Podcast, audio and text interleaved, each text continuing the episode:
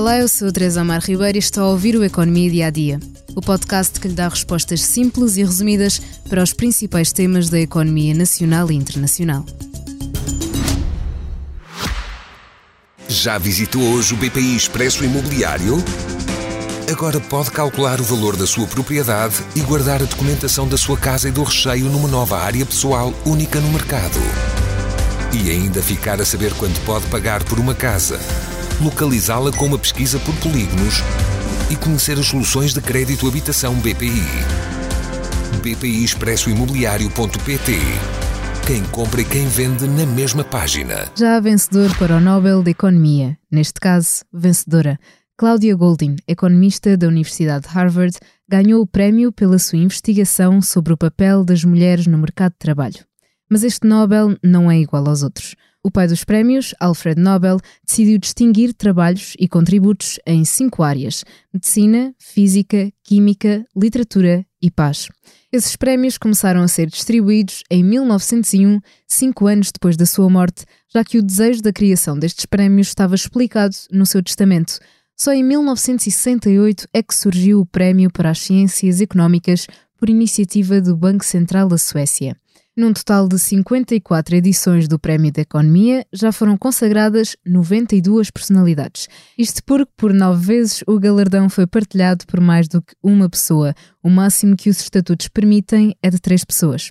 O prémio na área da economia é o único Nobel entregue todos os anos desde a sua criação. A vencedora deste ano, Cláudia Goldin, foi distinguida por traçar um retrato abrangente sobre a participação das mulheres no mercado de trabalho e dos seus ganhos ao longo dos séculos, segundo a Real Academia Sueca de Ciências. Ao recolher dados de mais de 200 anos relativos aos Estados Unidos, a economista concluiu que a participação feminina no mercado de trabalho não teve uma tendência de aumento ao longo de todo este período, mas que, em vez disso, forma uma curva em formato de U.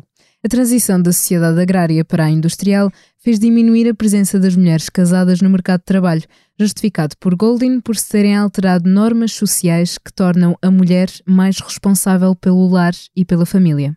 Ao longo do século XX, os níveis de educação das mulheres aumentaram e a sua participação no mercado de trabalho, sobretudo no setor dos serviços, fez novamente subir a curva em formato de U. A verdade é que, segundo a Academia, as mulheres estão enormemente subrepresentadas no mercado de trabalho global e, quando trabalham, ganham menos do que os homens. Portugal já recebeu dois prémios Nobel, um de Medicina para o médico neurologista Egas Muniz, em 1949, e o segundo de Literatura, distinguindo José Saramago, em 1998. Hoje é tudo aqui no Economia Dia a Dia. Eu gostava ainda de lhe falar do novo podcast da SIC Notícias, Manual de Sobrevivência, um podcast narrativo sobre o dia a dia de um país em guerra. Soam as sirenes, avalias o perigo, decides o que fazer.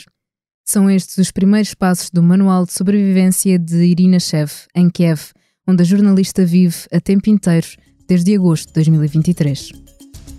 Obrigada por estar desse lado. Se tem questões ou dúvidas que gostaria de ver explicadas no Economia Dia a Dia, envie um e-mail para tearribeiros.express.empresa.pt.